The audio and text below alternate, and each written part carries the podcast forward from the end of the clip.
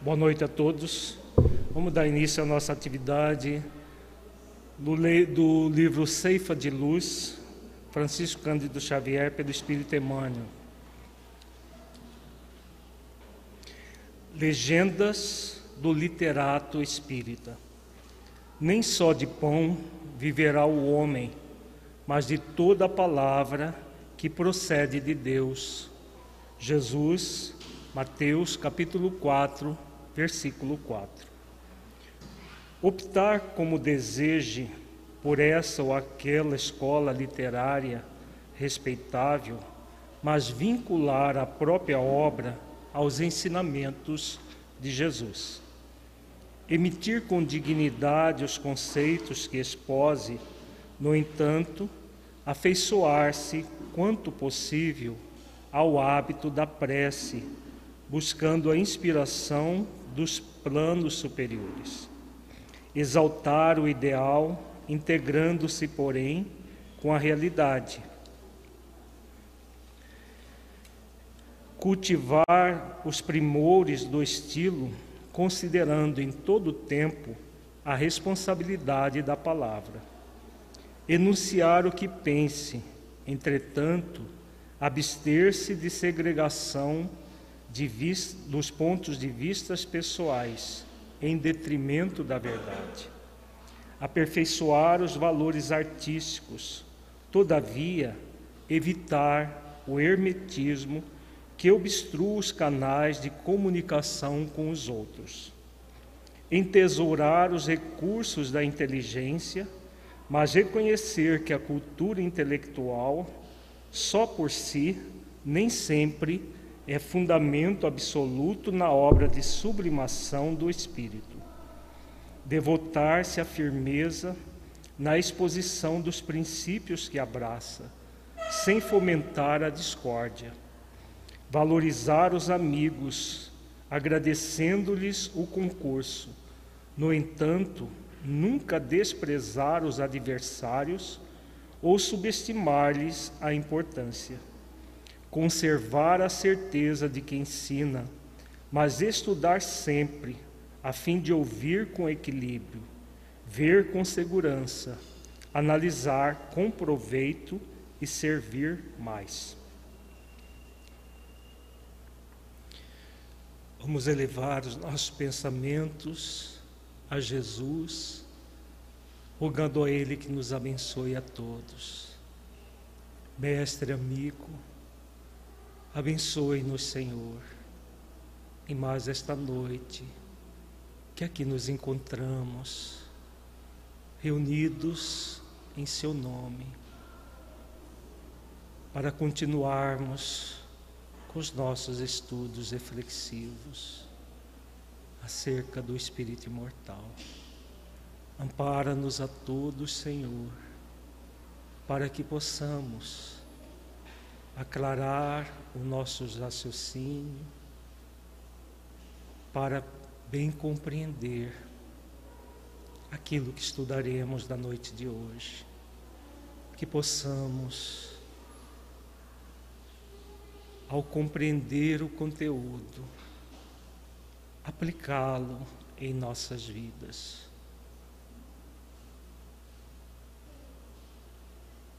Ampara todos nós nesse ideal. Ser conosco hoje e sempre, Senhor. Gratos por tudo. Nós estamos trabalhando a epífise, a glândula da vida mental. Na semana passada nós desenvolvemos o tema função da epífise. Hoje desenvolveremos o tema energia mental e consciência, também conectada com a função da epífise. O objetivo é refletir sobre a energia mental, a consciência e a relação de ambas com a epífise. Antes vamos meditar sobre a energia mental e consciência. Feche os olhos, entre em contato com você mesmo em essência, buscando sentir-se um espírito imortal, filho de Deus, aprendiz da vida. Que ideia você faz da função da epífise como glândula da vida mental?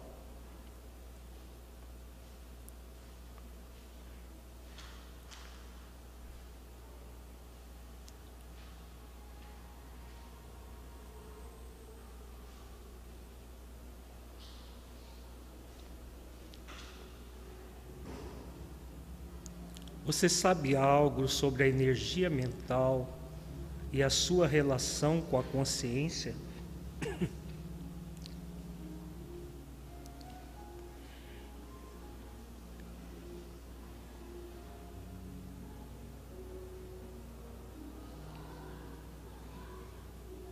Deixe os seus pensamentos e sentimentos fluírem, evitando qualquer mascaramento num processo de auto-engano. Seja verdadeiro ou verdadeira com você, analisando-se com autenticidade.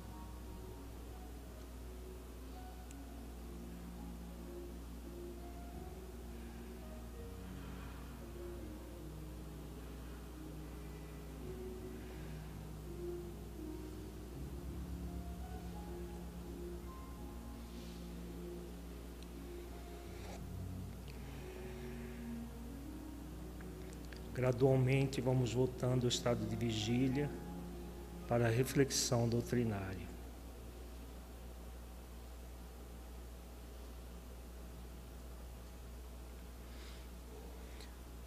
Inicialmente vamos refletir o que é energia mental e depois nós vamos adentrar no texto de André Luiz sobre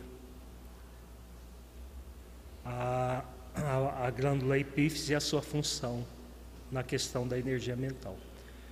Então, nós estamos vendo aqui um esquema triangular em que nós temos na base desse triângulo os pensamentos, os sentimentos e no ápice a vontade. A nossa energia mental é a união entre essas três forças do espírito: pensamento, sentimento e vontade. Então, o espírito pensa,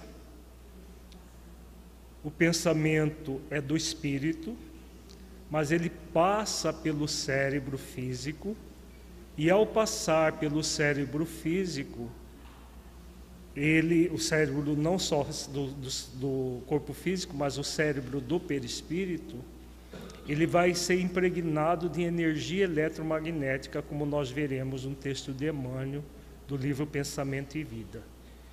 E essa energia eletromagnética, ela produz toda uma série de, de, de força, de uma, uma força mental que estará evocando sentimentos que é orientado pela vontade. Então, a vontade vai ser sempre a, a baliza tanto de pensamentos quanto dos sentimentos. É pela vontade que nós vamos canalizar todo o nosso potencial para os pensamentos nobres, para as virtudes é, mobilizando tudo isso por meio da vontade, como nós veremos no texto de Emmanuel também do livro Pensamento e Vida. E também no, no, na fala de Alexandre, que nós estudamos do nosso encontro passado e que vamos prosseguir hoje, também ele fala sobre a vontade. Então, é, nós temos a energia mental. A energia mental em si mesma, como nós estamos vendo, ela é neutra, é energia. Energia não tem uma polaridade nem positiva nem negativa, no caso das energias ligadas à mente. O que vai caracterizar a energia mental equilibrada ou uma energia mental tóxica, destrutiva, será o teor dos nossos pensamentos e sentimentos. Então, quanto mais o pensamento é, ego, é egóico, egoísta, egocêntrico, focado no negativismo, mais os nossos sentimentos serão egóicos e mais a vontade vai estar subjugada a esse processo egóico.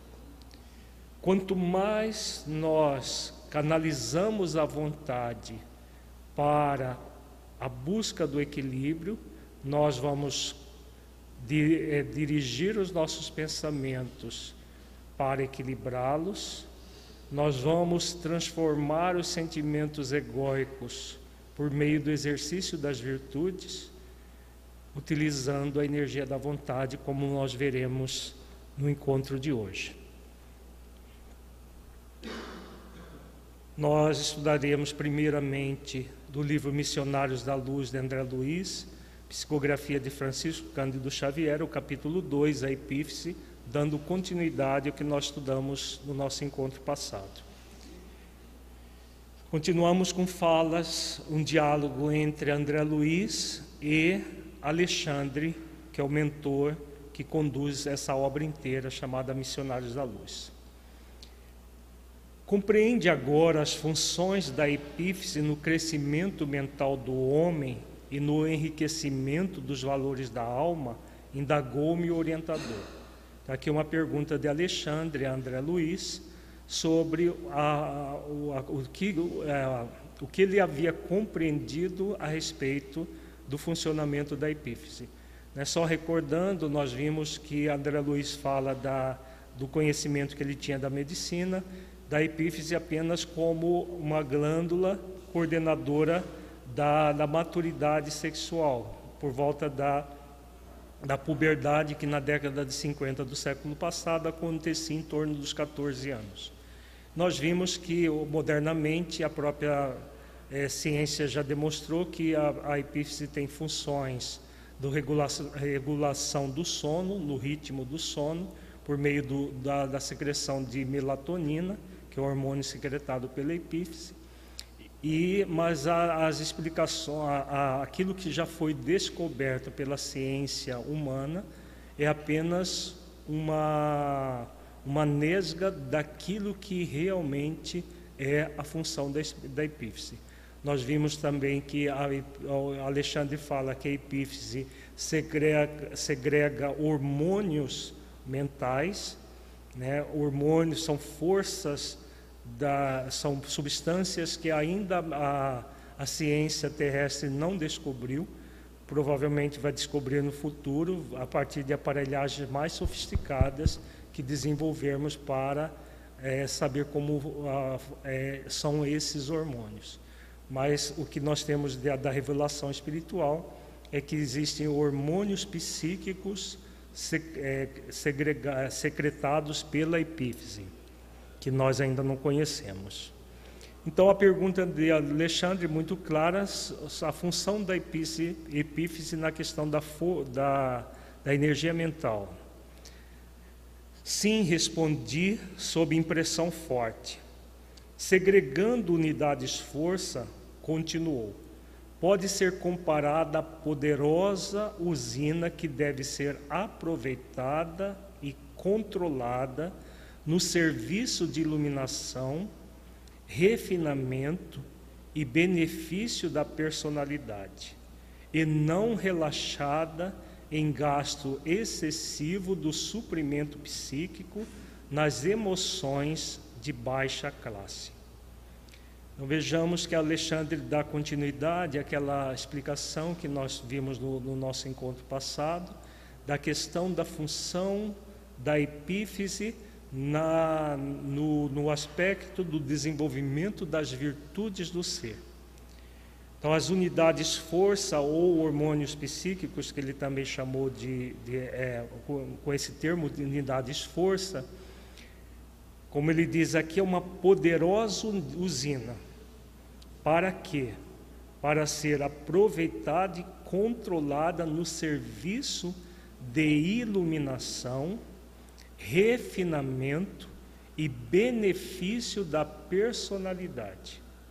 Então vamos, vamos é, refletir juntos qual é o significado de, dessa orientação de Alexandre aqui. Nós, nós vimos também na semana passada, no nosso encontro passado, melhor dizendo, que a personalidade é a, o momento evolutivo que nós estamos. Nós já tivemos várias, sub, várias personalidades, várias existências corporais, e estamos tendo mais uma, mais uma personalidade mais uma experiência no corpo com o objetivo de evoluir e crescer. As várias existências que nós trouxemos, que nós vivenciamos no passado, nós trazemos tanto é, experiências positivas quanto negativas. As experiências positivas são armazenadas na essência divina que somos e as negativas ficam registradas no nosso ego. No nosso ego, com o objetivo de ressignificação. Então, se nós trazemos do nosso passado espiritual determinadas tendências é, a, a comportamentos XYZ desequilibrados, qual é o objetivo da nossa personalidade atual? O objetivo, como nós vimos também, é transformar essa personalidade atual numa enfermeira das personalidades ou subpersonalidades do nosso passado espiritual. Então, pegar as, situa as situações doentias que nós trazemos para curá-las e não para dar mais vazão a elas. Por isso, Alexandre coloca aqui a, a epífise como essa glândula dos hormônios psíquicos é uma poderosa usina que deve ser aproveitada e controlada no serviço de iluminação Iluminação é exatamente o, o, o esforço para desenvolver as virtudes, cumprindo-se as leis divinas. Refinamento, refinamento no sentido de transformar os desejos grosseiros e egóicos do nosso passado espiritual, refinando na atual existência por meio do próprio processo de autoiluminação. E benefício da personalidade, para que esta oportunidade existencial não seja mais uma doente nas várias que nós já trazemos do nosso passado. Por isso ele diz isso: aproveitada e controlada, e não relaxada em gasto excessivo do suprimento psíquico nas emoções de baixa classe. Então nós podemos, temos sempre duas opções. Nós temos a opção de nos iluminar, de aproveitar a existência para a nossa autoiluminação, o refinamento e benefício da personalidade, ou usar mais uma no suprimento psíquico é, no gasto excessivo do suprimento psíquico nas emoções de baixa classe, como diz Alexandre, usando para o nosso desequilíbrio mais uma vez. A escolha será sempre nossa e a vontade é a pedra de toque que vai nos auxiliar a fazer boas escolhas, escolhas conscienciais e não escolhas egóicas. Alguma pergunta até agora, gente? Refocilar-se no charco das sensações inferiores, à maneira dos suínos, é retê-la nas correntes tóxicas dos desvarios de natureza animal e na despesa excessiva de energias sutis. Muito dificilmente consegue o homem levantar-se do mergulho terrível nas sombras, mergulho que se prolonga além da morte corporal. Vejamos que aqui é, Alexandre usa termos bastante severos. Né?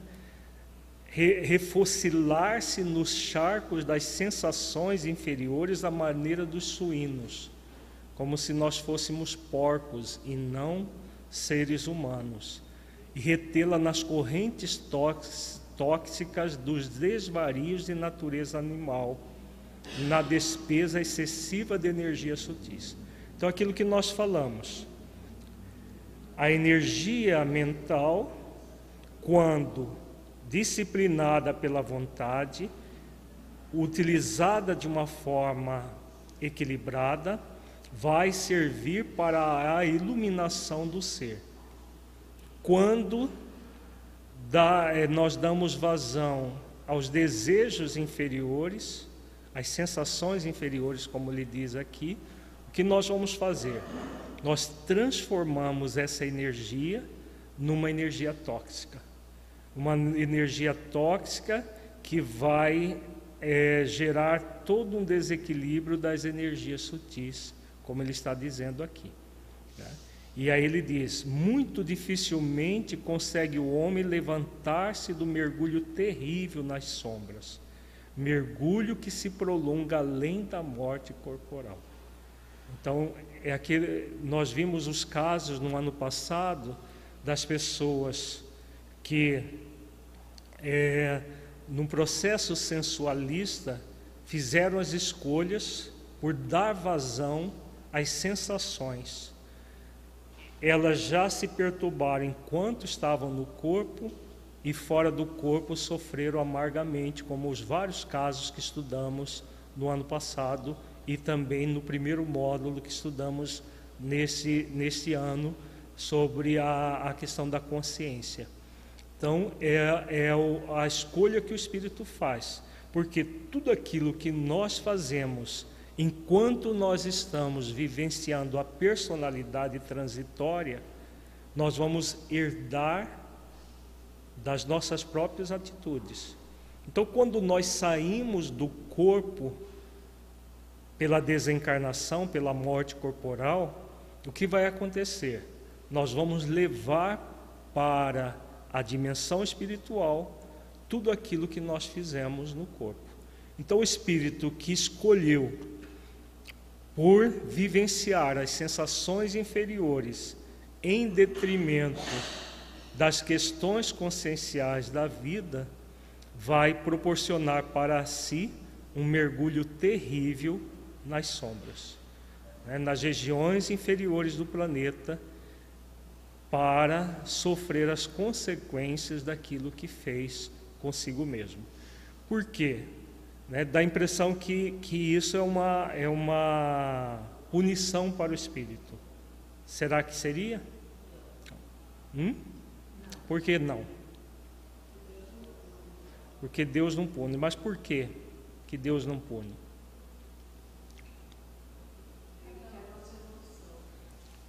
Sim, Ele quer na nossa evolução, e aí? Mas por que, que a pessoa mergulha nas sombras? As escolhas dela. Né?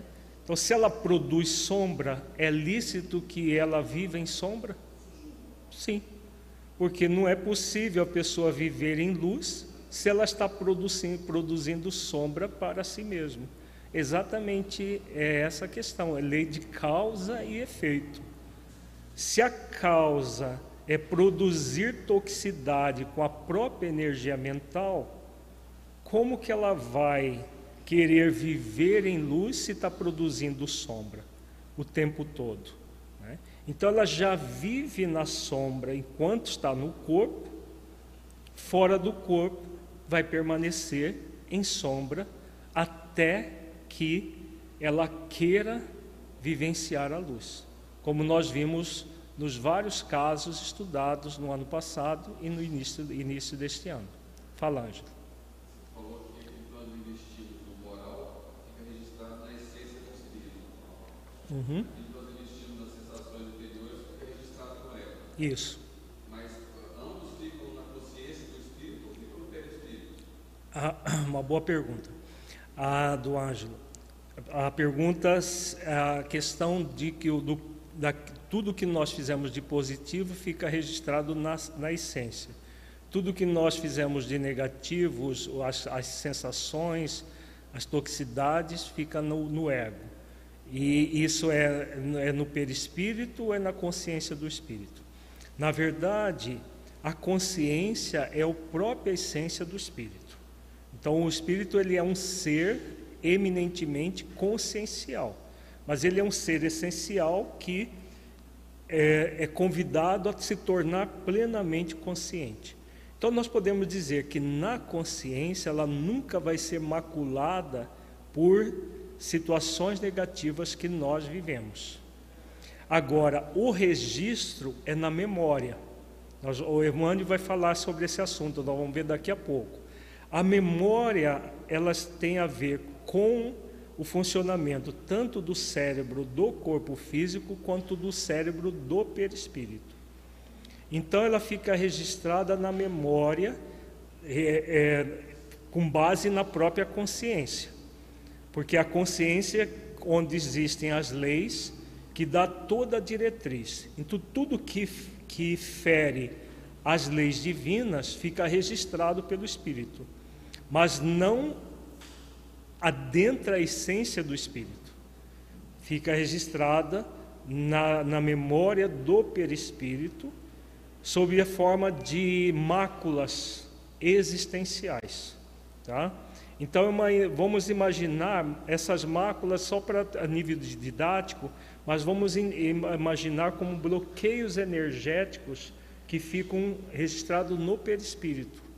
Como se fosse assim, cada situação vivida de uma forma muito intensa produzem traumas, que seriam uma espécie de tumores psíquicos, tá?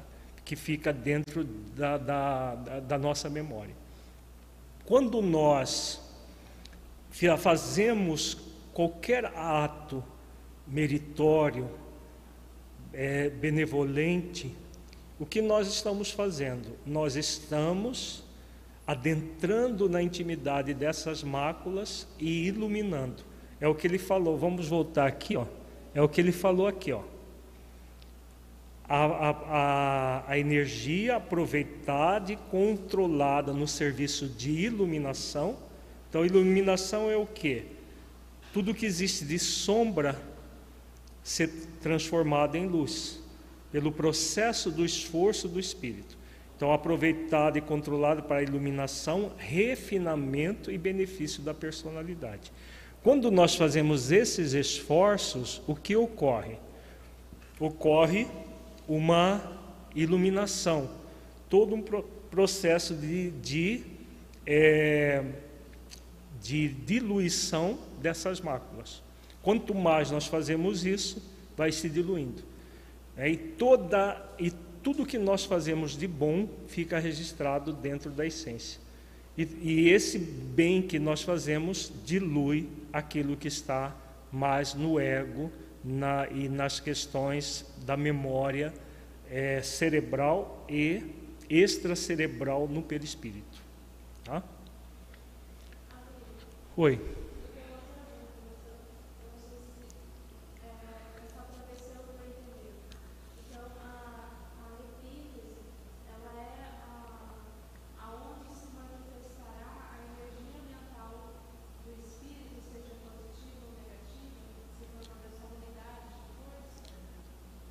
É, é, só repete a energia. Hum. Hum.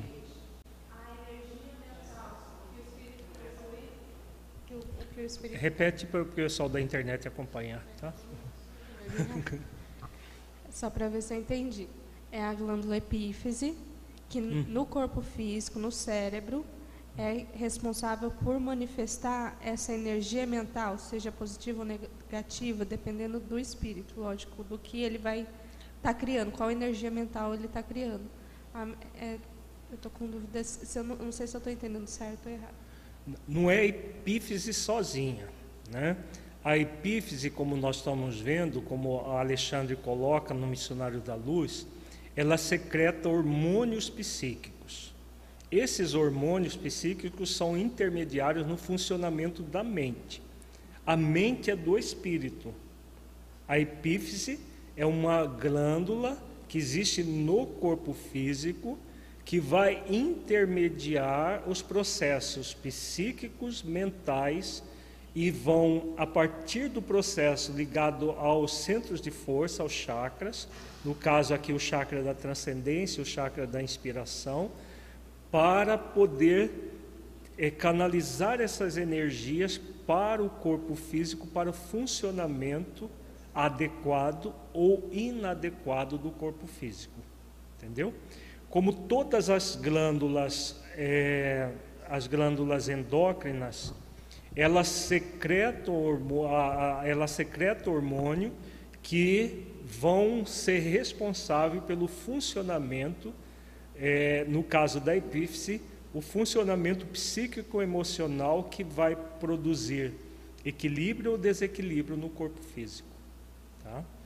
Então é, é uma das é, é, a intermediária entre a mente do espírito e a, a, o funcionamento a partir da mente do próprio corpo.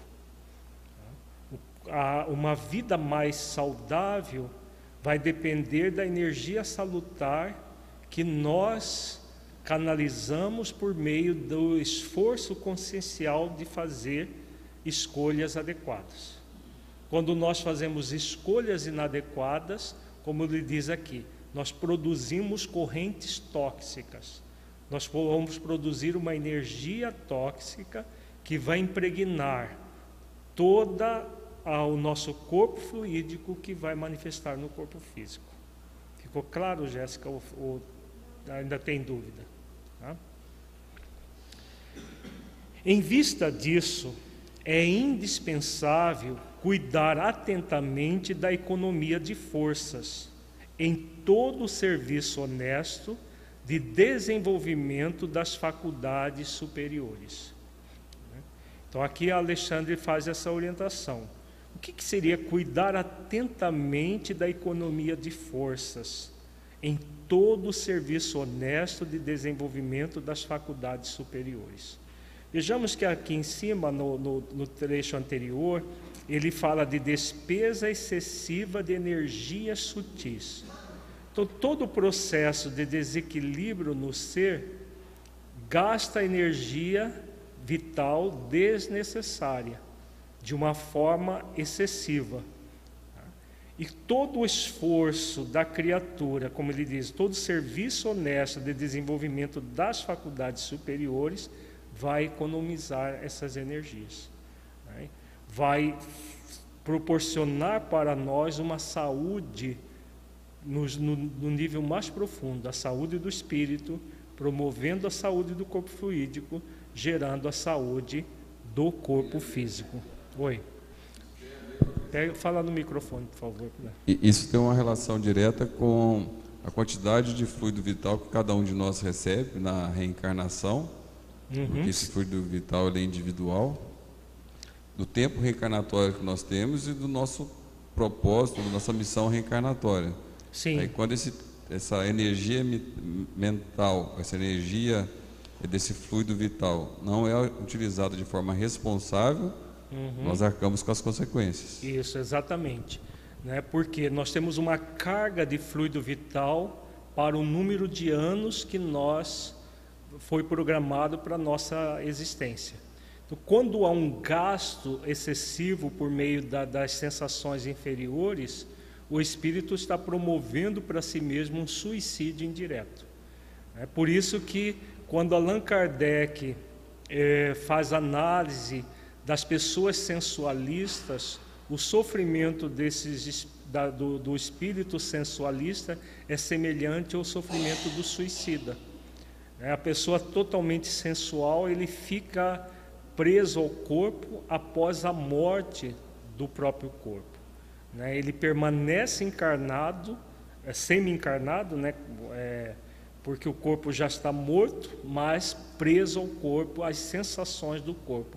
Por isso é que ele fala aqui do mergulho terrível nas sombras, mergulho que se prolonga além da morte corporal.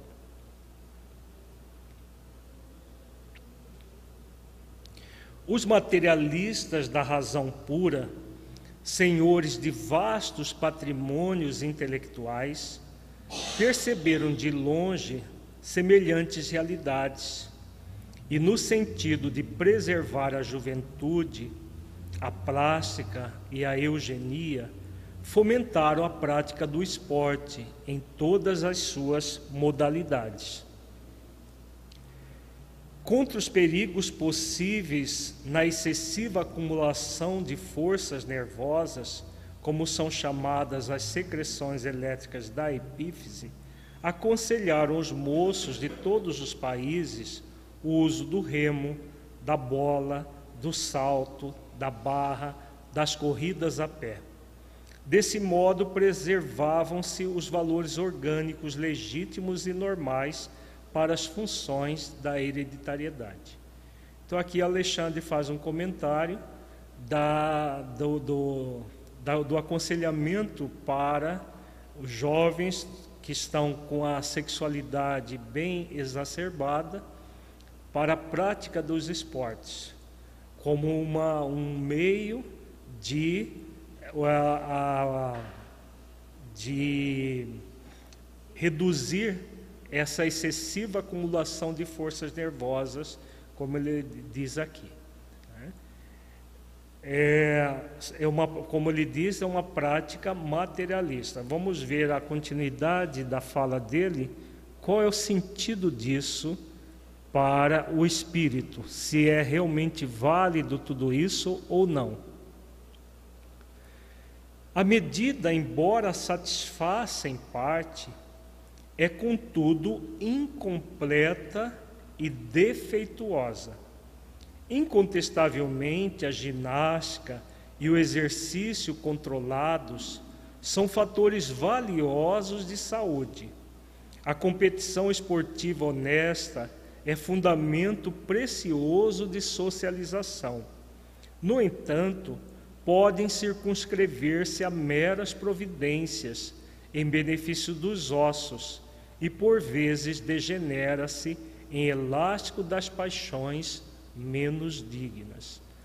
Então a fala de Alexandre que isso é, satisfaz em parte, porque gasta energia do ponto de vista fisiológico, biológico. Mas se não for cuidada, ela pode ter, ser utilizada, como ele diz aqui, para as paixões menos dignas. Se isso era comum na década de 50 do século passado, imagina hoje. Né? Então, hoje, os esportes são muito mais utilizados como meio de manter um, um corpo, como se diz, sarado, para as pessoas sensualizarem mais ainda a própria vida.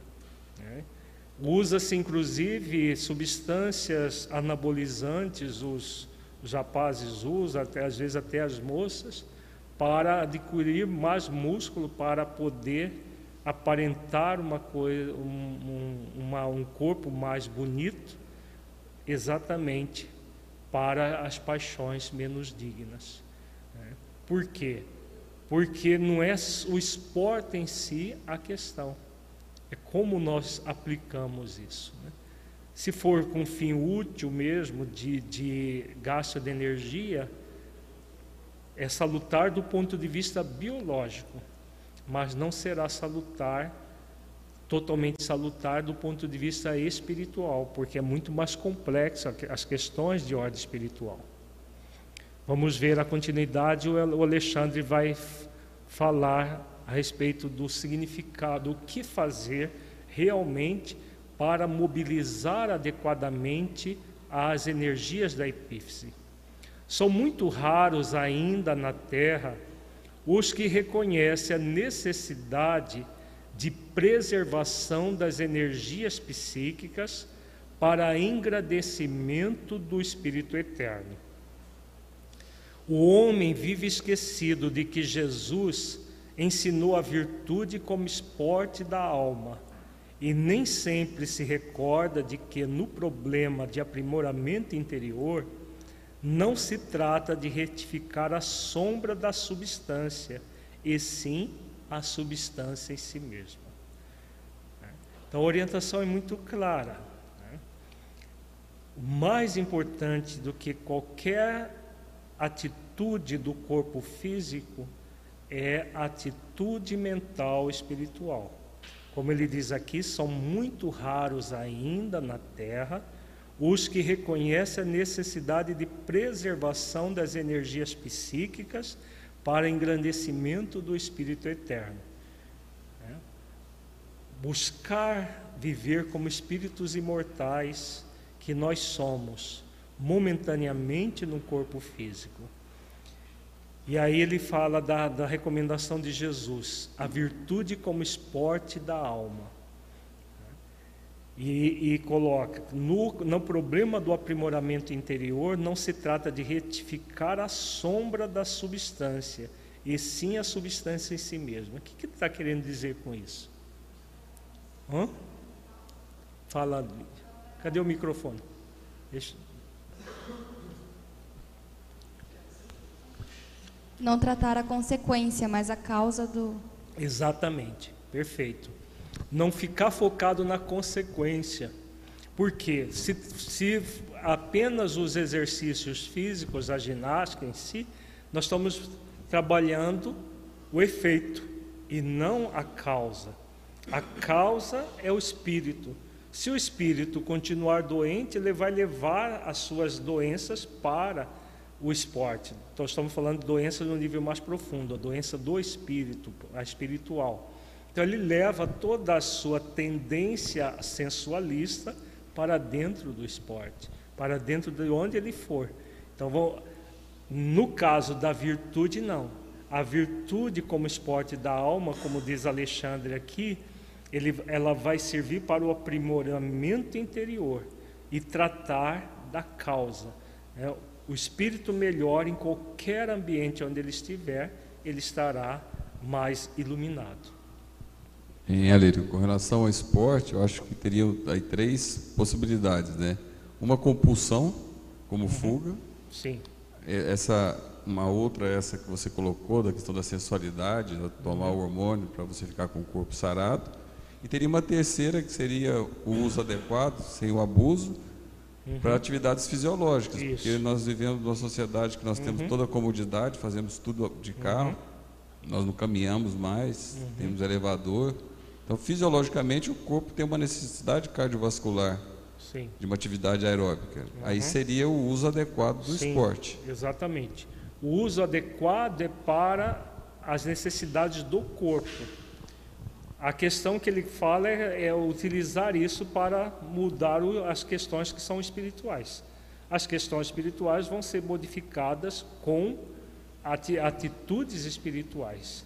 Né? O corpo, sim, vai, vai se beneficiar. É claro que a pessoa cheia de energia, principalmente na adolescência, o esporte gasta muito dessa energia e vai facilitar o trabalho da contenção sexual, como nós estudamos na, na, no nosso encontro passado. Mas facilitar, não gerar. Né? O erro foi acreditar que isso geraria o equilíbrio. Por isso que ele fala, retificar a sombra da substância e não a substância em si mesma. Ouvia-lhe as instruções entre a emotividade e o assombro.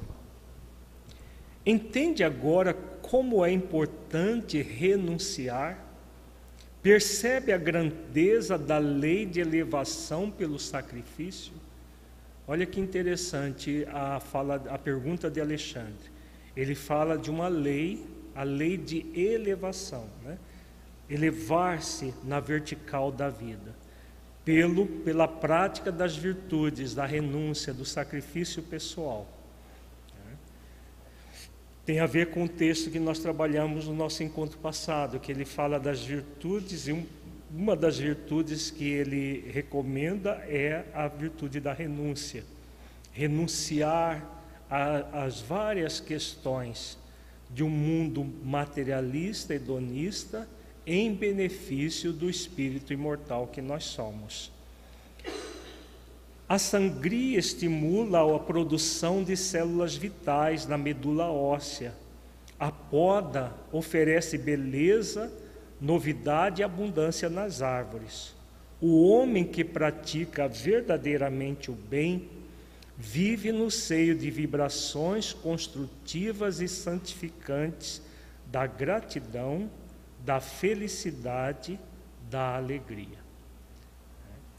Então aqui ele, ele reforça a questão da prática das virtudes quando ele diz, né, o homem que pratica verdadeiramente o bem, o que vai fazer consigo mesmo? Em vez da energia mental destrutiva das emoções é, primárias, ele vai produzir toda uma série de vibrações construtivas e santificantes que envolve as virtudes da gratidão, da felicidade, da alegria. Então a pessoa passa a sentir uma alegria de viver muito grande, uma gratidão pela vida, por quê? Porque ela está vivendo a vida plena de sentido. Né? A, a, a, plenitude do sentido espiritual é a de nós usarmos a personalidade atual como um instrumento de elevação do espírito. Por isso, ele fala aqui da lei de elevação. Quando nós não utilizamos da personalidade atual para a elevação do espírito, o que nós vamos ter é o contrário disso aqui um processo de ingratidão, de infelicidade, de, de tristeza, de depressão diante da vida. Tá? Só uma dúvida com relação a isso aí. É, a má utilização do fluido vital seria um suicídio indireto e uma morte prematura. Uhum, e a boa utilização, que esse último parágrafo foi essa última frase, no sentido dessas vibrações positivas, pode gerar um reabastecimento desse fluido, uma se for de, interesse do, do espírito reencarnante, prolongar a existência no sentido de uma moratória? Se é possível, da mesma forma que é possível abreviar, é possível uma moratória, sim. É possível ampliar a quantidade de tempo, é, se a, aquela oportunidade reencarnatória está, estiver sendo muito útil para a pessoa. Né? Útil para ela, útil para a coletividade, útil para a sua própria evolução, isso pode ser ampliado. O que faz com que a pessoa assuma uma responsabilidade até maior perante o, o, o, o cuidado com as, as, energias vitais. Porque a, a, nesse processo ele só vai continuar com equilíbrio se fizer isso que ele diz aqui. A prática é, verdade, é, o homem que pratica verdadeiramente o bem vive no seio de vibrações construtivas. Então, a, o, o corpo físico fica mais sensível, ele necessita mais ainda dessas vibrações construtivas para permanecer equilibrado e viver bem, né, para a, o desenvolvimento dessas virtudes que todos nós, na verdade, queremos. Né? Quem é que não quer ser feliz? Quem é que não quer viver em alegria existencial? Só que a maioria deseja, mas não faz os esforços para desenvolver isso. Só fica no desejo. Porque a felicidade, a alegria existencial são virtudes que você conquista pelo esforço. E a, a epífise, nesse caso, ela é, é fundamental como essa intermediária né, da, do funcionamento psíquico-emocional do próprio corpo físico. Agora, sem a pessoa mergulhar no sentido dessa lei, da lei de elevação pelo sacrifício, ela não vai conquistar. Não é fazer teoria de esperança, é princípio científico sem cuja aplicação na esfera comum não se liberta a alma, descentralizada pela viciação nas zonas mais baixas da natureza. Então, aqui a fala de Alexandre muito clara. Não é um processo de uma esperança apenas fictícia. Como ele diz, é princípio científico. Por que princípio científico? Porque é algo que vai acontecer necessariamente por um, porque está ligado a funcionamento de uma glândula do corpo. Então, se, se a energia for salutar, a glândula funcionará de maneira salutar e todo equilíbrio vai ser feito. Toda a energia é, mental vai ser equilibrada. Se, ao contrário, a pessoa canalizar as suas energias de uma forma sensualista, ela intoxica as energias e aí, claro, a, com a viciação é, das forças, todo um desequilíbrio vai acontecer. Como ele diz aqui, não se liberta a alma sem esse esforço que esse esforço para a elevação do espírito, a, a, a, a conexão com a lei do esforço, a, lei de elevação. E porque observasse que as instruções lhe tomavam demasiado tempo, Alexandre concluiu. De acordo com as nossas observações, a função da epífise na vida mental é muito importante. Sim, considerei, compreendo agora a substancialidade de sua influenciação no sexo entendo igualmente a dolorosa e longa tragédia sexual da humanidade. Percebo nitidamente o porquê dos dramas que se sucedem, ininterrupto, ininterruptos, as aflições que parecem nunca chegar ao fim, as ansiedades que esbarram no crime, o cipoal do sofrimento envolvendo lares e corações. Vejamos aqui a fala de André Luiz, resumindo toda a orientação de Alexandre. Se nós pegarmos todos os casos que nós estudamos no ano passado e este ano, casos de ligados ao sensualismo, a maioria deles, se não todos, aparece a questão da, da, das paixões ligadas ao mau uso da sexualidade. Então, por isso que André Luiz coloca aqui: o sexo, e, entendo igualmente a dolorosa e longa tragédia sexual da humanidade. Né?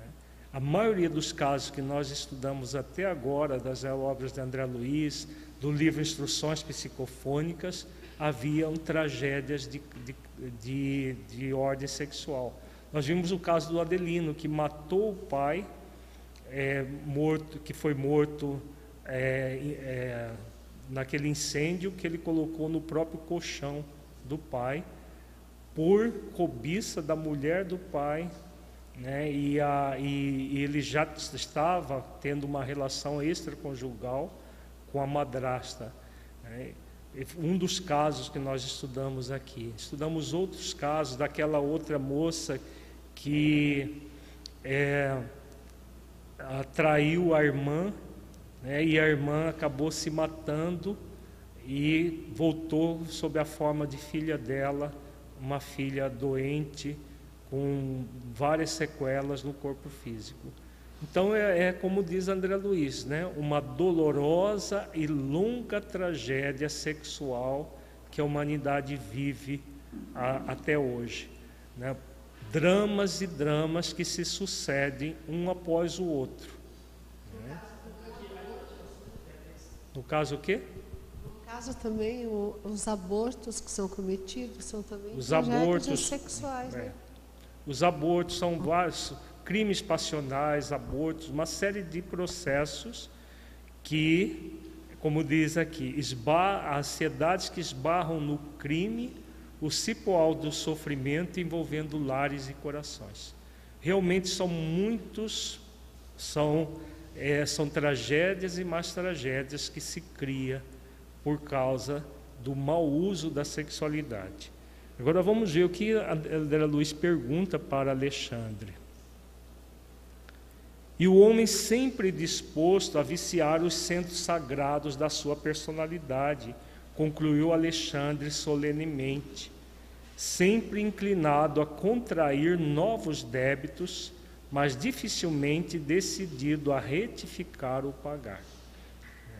Então, aqui a fala de Alexandre muito significativa, né, de, do que nós temos estudado até agora, do processo da viciação que as pessoas, de um modo geral, têm vivido na Terra, optando por escolhas inadequadas e não escolhas conscienciais, viciando os centros sagrados da sua personalidade.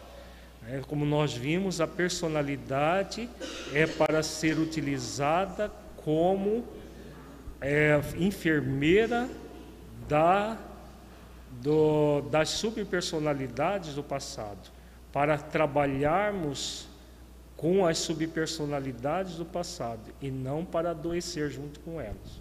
Fala, Sueli. Os vícios dos centros os vícios do centro sagrado, da personalidade, não estão ligados tão somente no campo da sexualidade, né? Os é. centros sagrados da personalidade são os centros de forças superiores, principalmente o da transcendência. Como nós vimos, a glândula epífise é uma glândula ligada à, à função sexual muito mais do que as glândulas, a, o ovário e o testículo né, os testículos. Ah, porque, como Alexandre diz, nós estudamos no nosso encontro passado, elas são mecânicas, secretam hormônios é, é, sexuais. A epífise não, secreta hormônios psíquicos. Como o sexo no ser humano ele é eminentemente psíquico, ele, ele se, é, se substancia fisicamente, mas ele é eminentemente psíquico. Todas essas tragédias que André Luiz fala no parágrafo anterior são de ordem passionais, a maioria delas. Então, são, são distúrbios psíquicos emocionais que nós criamos. E aí, os centros sagrados da personalidade, que são os centros de força, o quinto chakra, que é o chakra do conhecimento, o sexto da inspiração e o sétimo da transcendência, são viciados pela nossa energia mental tóxica produzida pelo sensualismo. Por isso que ele diz aqui: o homem está sempre disposto a viciar os centros sagrados de sua personalidade. Mais uma existência para viciar os centros sagrados. Não. O objetivo desta existência para todos nós é para retificar, para ressignificar as nossas tendências inferiores não para contrair novos débitos. Mas nós podemos contrair novos débitos, viciar mais ainda os, os centros sagrados, podemos. A, a, a escolha será sempre nossa. Compreendo, compreendo, diz André Luiz. E asilando certas dúvidas, exclamei: Não seria então mais razoável o orientador cortou-me a palavra e esclareceu. Já sei o que deseja indagar.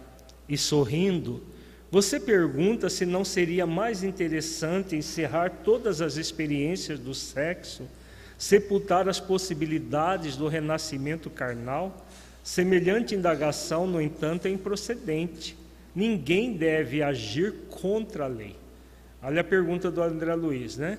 Não, se existe abuso, então vamos corta, acaba com a humanidade no corpo, pronto, acaba com o abuso. Mas se o abuso não é do, do corpo, é do espírito que está momentaneamente no corpo, não é dessa forma. Né? Porque existe, nós vimos a lei do uso, no, no, na semana passada nós vimos a questão da lei do uso. Se existe uma lei para o uso, o abuso que é o problema. Né? Por isso ele fala: ninguém deve agir contra a lei. A lei da reencarnação é uma lei e fundamental. Não vai se acabar com o abuso na, na reencarnação abolindo a reencarnação. É educando o espírito, né? Que se resolve os abusos. Aí vejamos o que ele diz aqui. O uso respeitável dos patrimônios da vida, a união enobrecedora, a aproximação digna constituem o programa de elevação.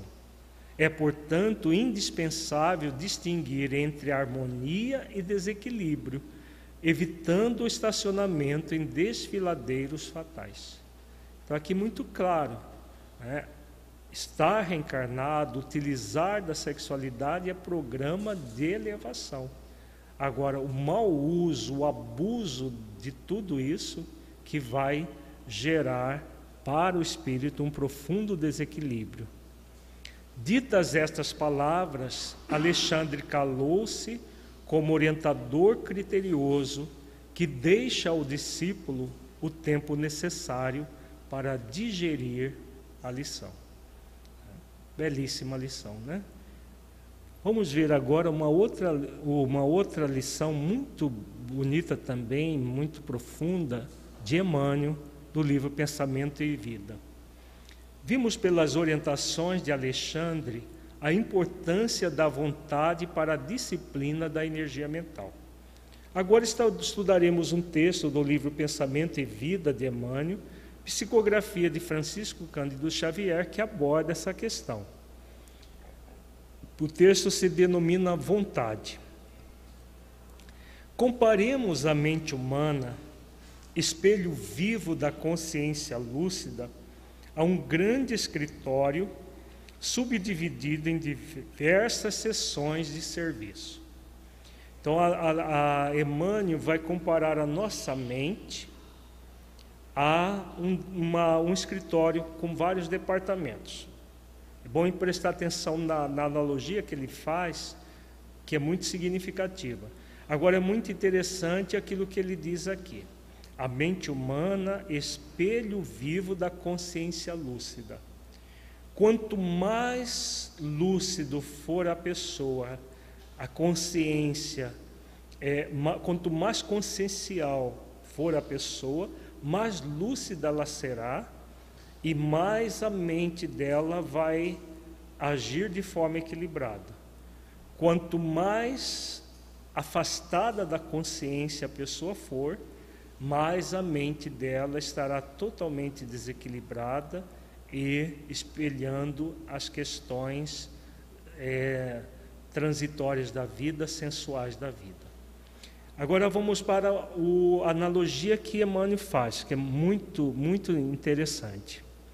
Então, dentro da mente, nós vamos ter o quê? Aí possuímos o departamento do desejo, em que operam os propósitos e as aspirações, acalentando o estímulo ao trabalho. O departamento da inteligência, dilatando os patrimônios da evolução e da cultura. O departamento da imaginação, amealhando as riquezas do ideal e da sensibilidade. O departamento da memória, arquivando as súmulas da existência. E outros ainda que definem. Oi? As súmulas da experiência. E outros ainda que definem os investimentos da alma. Então é interessante, muito interessante a analogia que ele faz. Então é como se na nossa mente existisse vários departamentos. É claro que nós devemos ver isso de uma forma figurada, porque não, não existe gavetas, né, ou setores da mente. É tudo uma coisa só. Mas é, existe a área ligada ao desejo, à inteligência, à imaginação, à memória e assim por diante. Então, como ele fala, no desejo está é, responsável pelos propósitos e as aspirações. Que nós queremos para a nossa vida? O que nós desejamos para a nossa vida? A, o departamento de inteligência é responsável pela nossa evolução intelecto-moral. O departamento de imaginação responsável pelas riquezas do ideal da sensibilidade, né, a nossa sensibilidade enquanto espíritos imortais. A memória é responsável pelo, por, por gravar, por registrar todas as experiências que nós vivemos. Então, tudo isso faz parte da nossa mente. Como ele diz, muitos outros definem o investimento da alma, que ele não colocou aqui. Aqui só para a título de, é, de exemplo.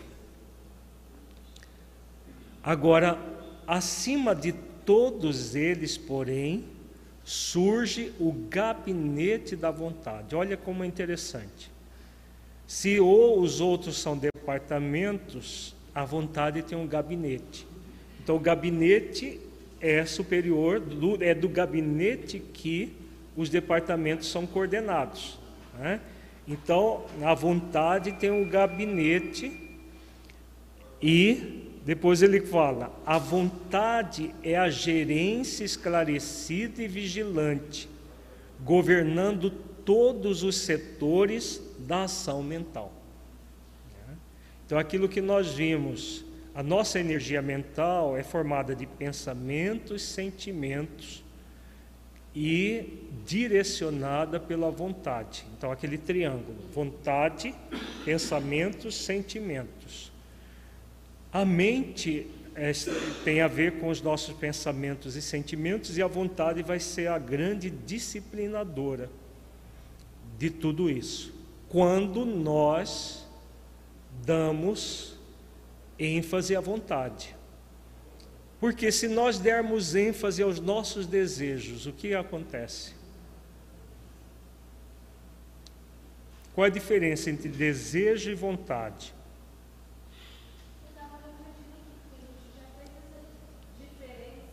Uhum.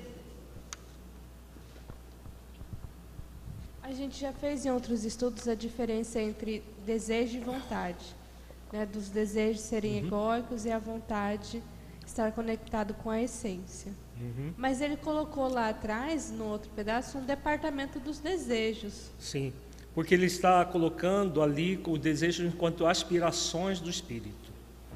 É só uma questão, não é o desejo puramente egóico, é o desejo como aspirações do espírito. Aquilo que nós aspiramos para a nossa vida enquanto espíritos imortais. Tá? Isso, exatamente. Do, do, ponto de vista egóico da palavra desejo, é tudo aquilo que eu desejo mas quero ganhar da vida e não estou disposto a fazer esforços para conquistar durante a minha vida. Oi. Eu tenho mais uma pergunta relacionada ao gabinete da vontade. Se uhum. o gabinete ele está acima dos departamentos nessa analogia que ele traz, uhum. como se constrói um gabinete que realmente essa vontade porque imaginando, se a pessoa não tem nenhum gabinete, imagine os outros também. Uhum. Vai estar em deficiência. Isso. Uma pessoa que quer construir esse gabinete da vontade, o que, o que é preciso ela fazer? O que é preciso? Escolhas conscienciais. Porque, como ele disse, vamos voltar lá na, na primeira fala dele. Ali, antes de responder, mas o gabinete ele tem, ele pode não estar, os, os supervisores dos departamentos podem estar rebeldes, né? Porque, Sim, o que ele vai falar logo em seguida. Vejamos, ó, aqui, a mente humana, espelho vivo da consciência lúcida. Então, o que vai direcionar tudo isso? A consciência lúcida. Então, quando a pessoa quer mobilizar a sua vontade, ela só vai mobilizar a vontade se estiver focada numa ação consciente. Então, é a consciência lúcida que vai estabelecer esse gabinete da vontade para que a, a vontade se torne uma gerência esclarecida e vigilante, governando todos os setores da ação mental. Então, sempre vai ser a consciência utilizando da mente para uma vida de, de equilíbrio. A personalidade só vai ser equilibrada se o espírito resolver por agir consciencialmente. Então a mente ela é, ela deve ser a, organizada pela consciência. Quando nós não agimos consciencialmente, o que, que acontece com a mente?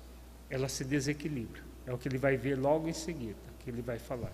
Fala, Jamil. E quando que passa a vontade? A vontade não, o desejo, né? Porque às vezes você já tem a consciência, já, já tem a vontade, mas os desejos são inerentes. Às vezes você está ali quieta e dá uma vontade, sei lá, de tantas coisas que da sexualidade, dos vícios, dos movimentos egóicos. É uma luta constante a existência inteira? Se é uma luta constante a existência inteira, não. Porque se for uma luta, vai ter perdedor e ganhador. Nós acabamos de ver que a consciência organiza a mente, todos os setores da ação mental. Veja que Emmanuel fala, governando todos os setores. Então não existe perdedor nem ganhador, porque não está havendo uma luta, está havendo um esforço. O esforço é uma escolha consciente, a luta é uma obrigação de tem que ser. Aí eu fico lutando contra, mim, contra eu mesmo. Quando nós estamos conscientes, você não luta contra, você escolhe agir corretamente. Você pode dar vazão às suas questões egóicas, ou você pode eu, escolher sublimar as questões egóicas. Então é aquilo que Alexandre coloca no, no texto sobre a epífise. Né? O processo da iluminação. Eu escolho me iluminar, assim como eu escolho me manter em sombras. Não vai ter uma luz, uma luta da luz que eu sou com a sombra que eu tenho. Isso é ilusão. Porque se a luz lutar contra a sombra, nós vamos estar lutando contra nós mesmos. Existe a consciência de que eu estou aqui para fazer luz, para me iluminar, projetando essa luz na sombra. Aí quando eu faço essa escolha esclarecida e vigilante, como ele está aqui, colocando a, a, a mente a serviço da consciência, aí o processo acontece. Entendeu, Jamile? Então, eu, eu entendi, eu só, eu, eu só não consigo entender como que uma pessoa que não acredita na imortalidade consegue vencer um vício, por exemplo, da droga, do cigarro, da bebida, porque ela é só, ela só hoje fica difícil, né, pensar. Sim, por, por, isso que a maioria das pessoas que, que, que são materialistas não vence os vícios, são vencidas por eles. Né? Os, os programas que dão resultado na questão da viciação, por exemplo, de drogas, são pro, pro, programas que levam em consideração a espiritualidade, religiosidade, espiritualidade. Eles têm uma, uma, uma, uma porcentagem de sucesso muito maior. No materialismo não tem como. Se a pessoa acha que morreu, acabou, qual é o problema de se drogar? Nenhum. Então, por isso que é, é, é, por, por ações espirituais que vai se resolver espiritual, aquilo que o Alexandre colocou agora há pouco no texto que nós estudamos. Não é, é trabalhar a causa e não ficar focado no efeito. Então, essa luta é porque as pessoas ficam perdidas no efeito, sem ir na causa. A causa está no espírito doente. Se a causa é o espírito doente, o que, nós vamos fazer? tornar o espírito saudável. E só há um caminho: escolhas conscienciais, nos ver como espíritos imortais. O, o, Alexandre usa o termo espírito eterno, mas é a mesma coisa que espírito imortal. Ele é eterno a partir do momento que é criado. Né? Então, se nós não nos vermos como espíritos imortais, como que nós vamos viver como espíritos imortais se a pessoa nem admite isso? Então, tudo que nós estamos estudando é para pessoas que já se admitem que são espíritos imortais. Quem não admite ainda vai ser convidada a admitir, porque senão ela entra na sombra e vai ter todas as consequências da sombra, da, da, desse mergulho na sombra. Fala, Tiago. Alírio, pergunta da transmissão ao vivo pelo Facebook. A Oliveira está perguntando o seguinte: a consciência reflete a nossa personalidade? Se a consciência reflete a personalidade, na verdade, ao contrário. Né? Quando nós agimos consciencialmente, nós vamos projetar luz na personalidade. Não é a personalidade é apenas é, é um instrumento do ser consciencial. Então, nós somos uma essência divina, o ser essencial está na vida para evoluir e crescer, e ele tem uma personalidade. Então, essa personalidade vai ser iluminada pela consciência, quando a pessoa decide por agir consciencialmente. Fala. Eu, eu, eu, é que eu estou tentando visualizar na prática, eu vou voltar à minha pergunta, porque hum. tá, ainda não ficou totalmente claro para mim, porque eu perguntei da gabinete da vontade e você respondeu que são pelas escolhas conscienciais, uhum. certo? Isso. Mas assim, eu fiquei visualizando na prática e pensando, mas às vezes, por esses dilemas que a gente tem, ainda por ter cultuado muitas vezes os desejos em outras reencarnações, a gente traz muito forte. Uhum, sim. Né? E aí eu escolho consciencialmente algo, mas talvez o meu equívoco, e aí que eu quero tirar a dúvida, a vontade está ligada ao prazer, porque para mim a vontade é algo que eu quero realmente. Uhum.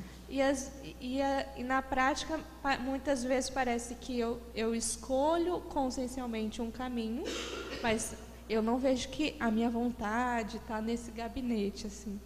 Compreendeu Sim, minha dúvida? Porque os seus desejos egóicos sobrepõem as escolhas conscienciais. A vontade está ligada àquelas virtudes que, que nós estudamos agora há pouco da fala de Alexandre. A felicidade, a gratidão, a alegria existencial. São, são processos muito profundos do espírito.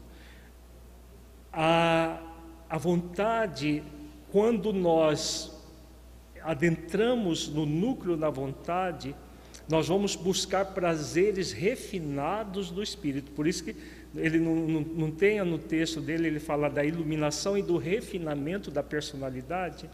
É exatamente isso que você está falando refinar os nossos desejos, para que o desejo esteja em sintonia com a vontade e você queira ser feliz como um processo de conquista a partir do refinamento daquilo que você antes sentia desejos. Entendeu? Então, é, isso vai acontecer por um esforço constante. No nível evolutivo que nós estamos, é esforço diário para isso acontecer. Não é uma luta diária, mas um esforço diário para é, ressignificar os desejos puramente egóicos, sensuais, que geram prazer, para a vontade essencial de evoluir e crescer e ser feliz né, refinando toda e qualquer é, é, é, movimentos que nós tem, temos no nível do sensual, pura e simplesmente. Entendeu? Aí, aí, sim vai acontecer todo um processo, que, como diz Emmanuel aqui, é a, a, a esclarecida e vigilante. Então a vigilância é para quê? Para você observar todas as vezes que vem o desejo puramente egóico de satisfação imediata. E aí você pensa, eu posso me satisfazer imediatamente, eh, de forma imediata, como o Adelino é, Correia fez na existência anterior, que ele matou o pai?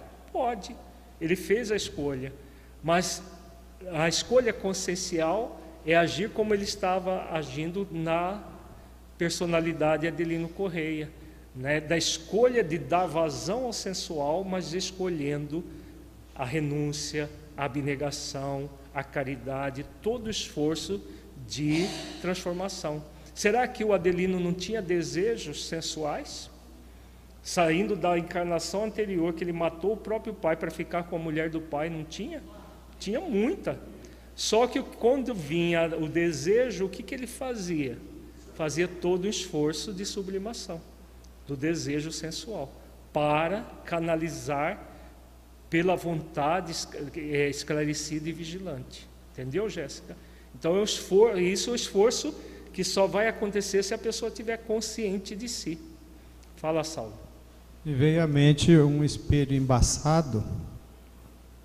São é, é um, cheio de desejos egóicos. E a, a, uma escolha é os esforços de é, desenvolver a consciência para com mais lucidez, é, dirigir o, o, gabinete da vontade e ir é, limpando esse espelho para que cada vez mais ele esteja vivo.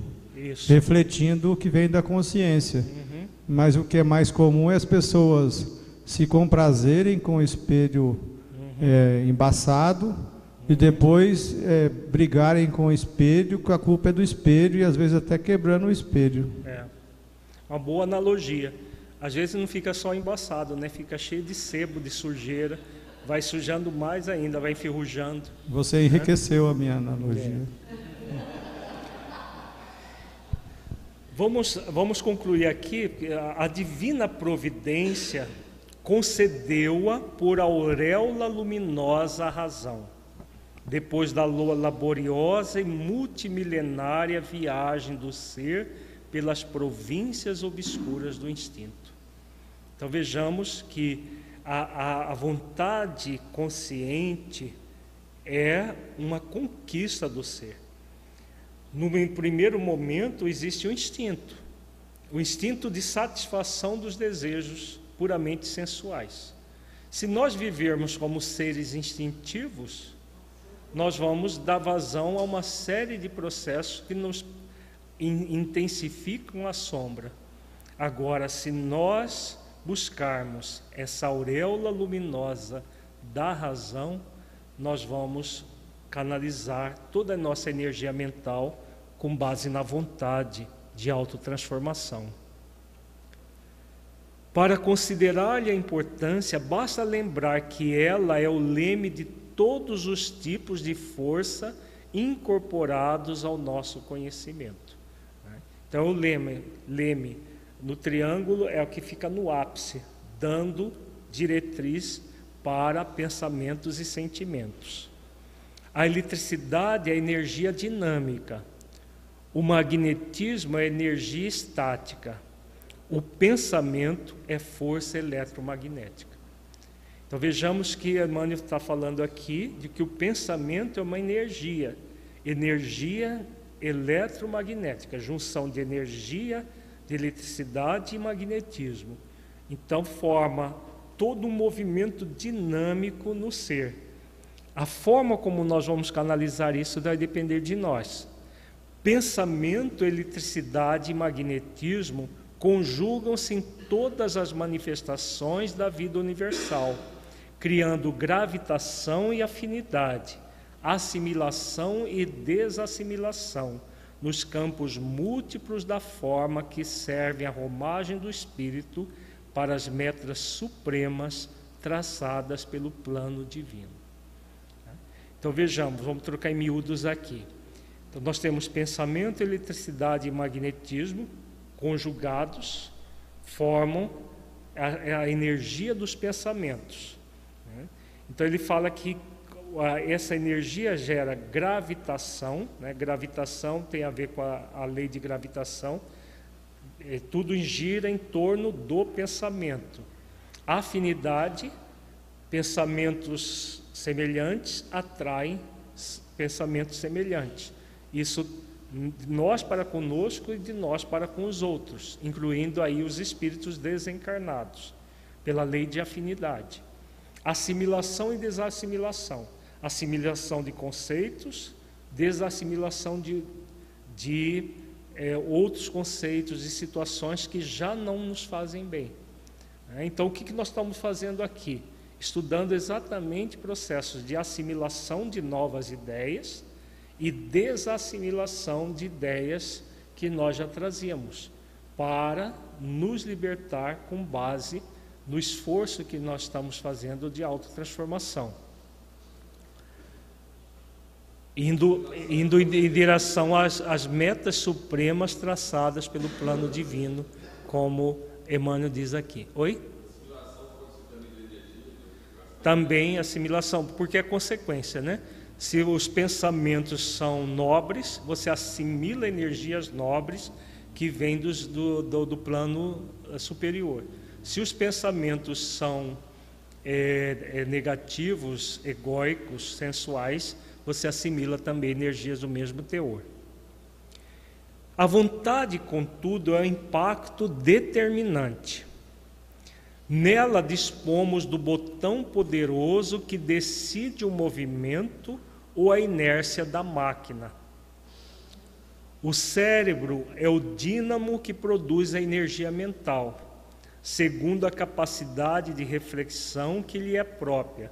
No entanto, na vontade temos o controle que a dirige nesse ou naquele rumo, estabelecendo causas que comandam os problemas do destino. Então vejamos a importância da vontade nisso tudo. Então, é, é, como ele diz aqui, é o impacto determinante. Então, é como se fosse o botão poderoso que decide o movimento ou a inércia da máquina. Se nós queremos viver de uma, uma vida mais consciencial, é a vontade que vai dirigir isso. Da mesma forma, se nós quisermos continuar cultuando a preguiça moral, é a nossa falta de vontade de exercitar a vontade que vai dirigir isso. Por isso ele diz: o movimento é inércia. Né? A inércia, preguiça. O movimento, a vontade, estabelecendo todo o processo. Então, o cérebro é o dínamo que produz a energia mental. Mas é na vontade que nós temos o controle que dirige essa energia nesse ou naquele rumo. Então, se queremos nos tornar pessoas equilibradas, harmonizadas, né, nós vamos mobilizar a nossa vontade para que pensamentos e sentimentos estejam em sintonia com esse equilíbrio. Sem ela, o desejo. Agora vamos ver, ele, é, ele vai comparar como que seria todos os nossos aqueles departamentos sem a ação da vontade. Sem ela, o desejo pode comprar o engano aflitivos, aflitivo, pode comprar ao engano aflitivos séculos de reparação e sofrimento.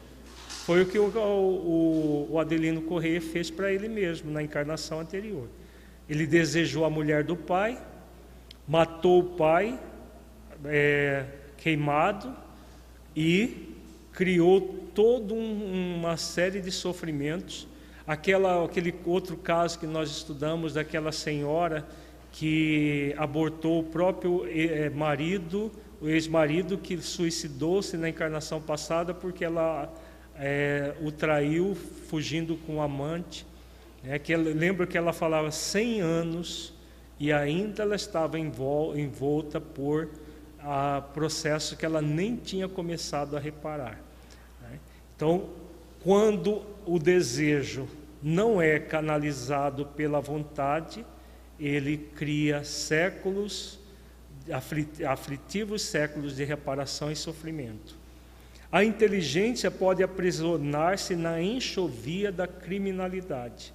A pessoa usa a inteligência para produzir o mal e não o bem. A imaginação pode gerar perigosos monstros na sombra. E a memória, não obstante fiel à sua função de registradora, conforme a destinação que a natureza lhe assinala, pode cair em deplorável relaxamento. Né? Então a pessoa, quando não canalizar, eh, não canaliza a sua energia mental por meio da vontade, todos os departamentos da mente vão ficar de que forma? O que, que ele está falando aqui? Dos desequilíbrios que nós mesmos criamos por não agir consciencialmente. A mente vai continuar é, funcionando, mas funcionando dessa forma totalmente desequilibrada. Né? A imaginação, em vez de ser utilizada para a elevação do ser por meio da prece, da meditação, vai ser usada para produzir perigosos monstros da sombra. Até o próximo processo obsessivo está ligado a tudo isso. Né? A, a, a memória vai ficar perturbada e a pessoa não vai conseguir a memória para elevação e crescimento que ela é, precisa.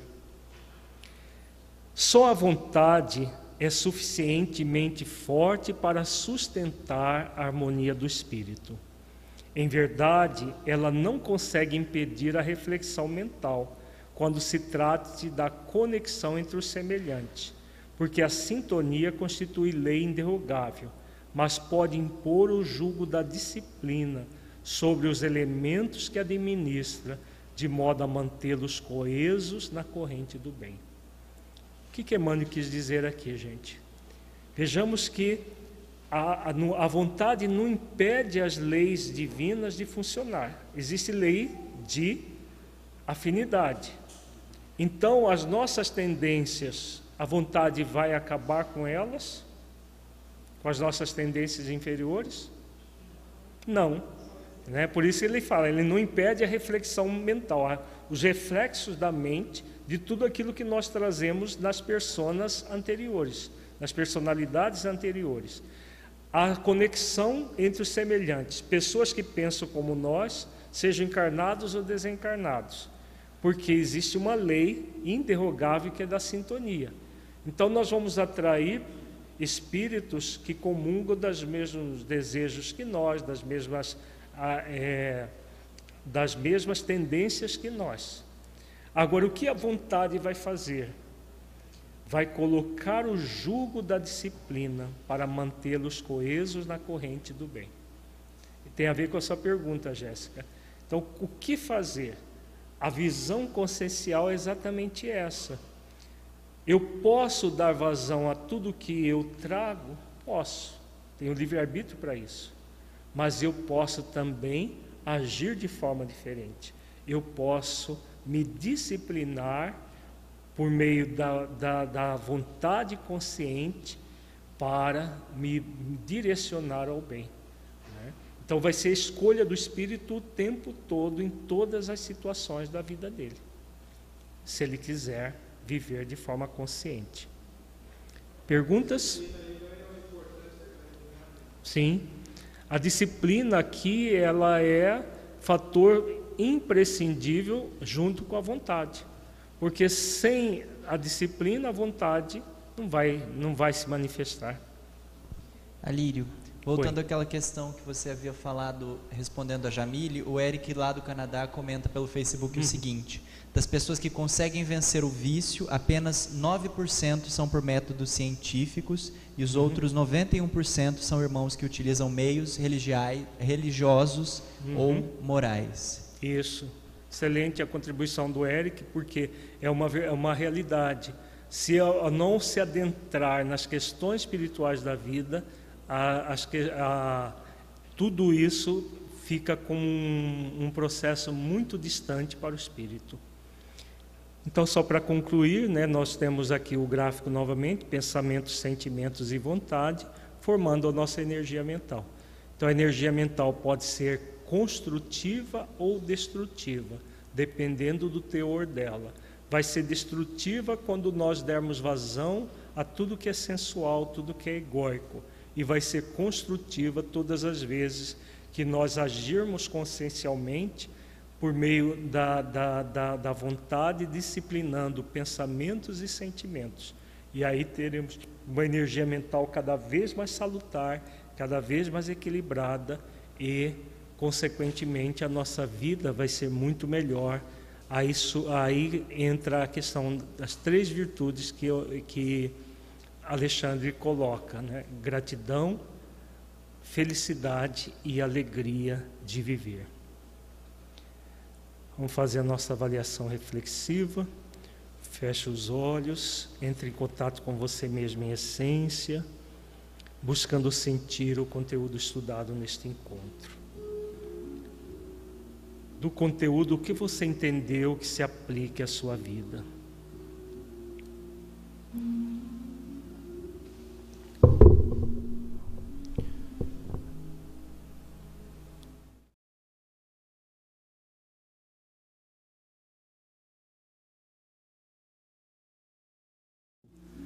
reencarnação, da nova personalidade que você está vivendo?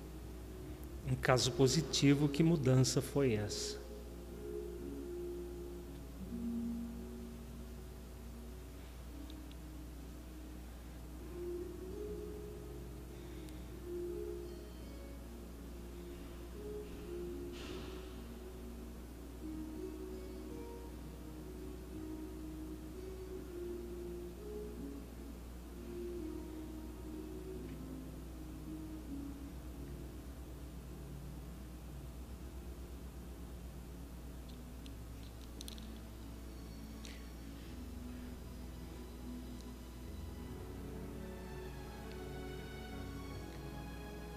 Neste encontro, refletimos sobre as funções espirituais, psíquicas e mentais da epífise e a importância do desenvolvimento das virtudes para que ela funcione adequadamente.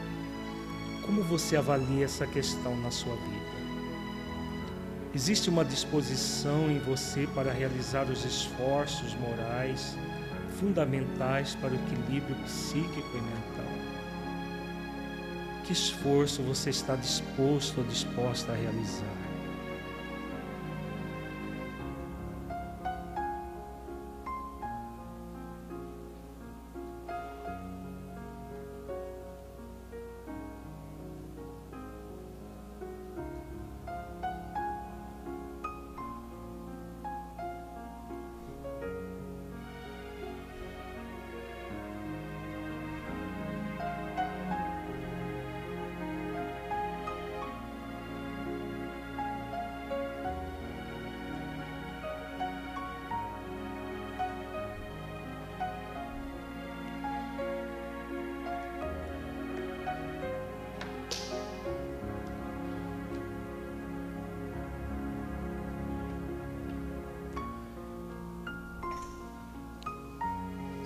Jesus, mestre amigo,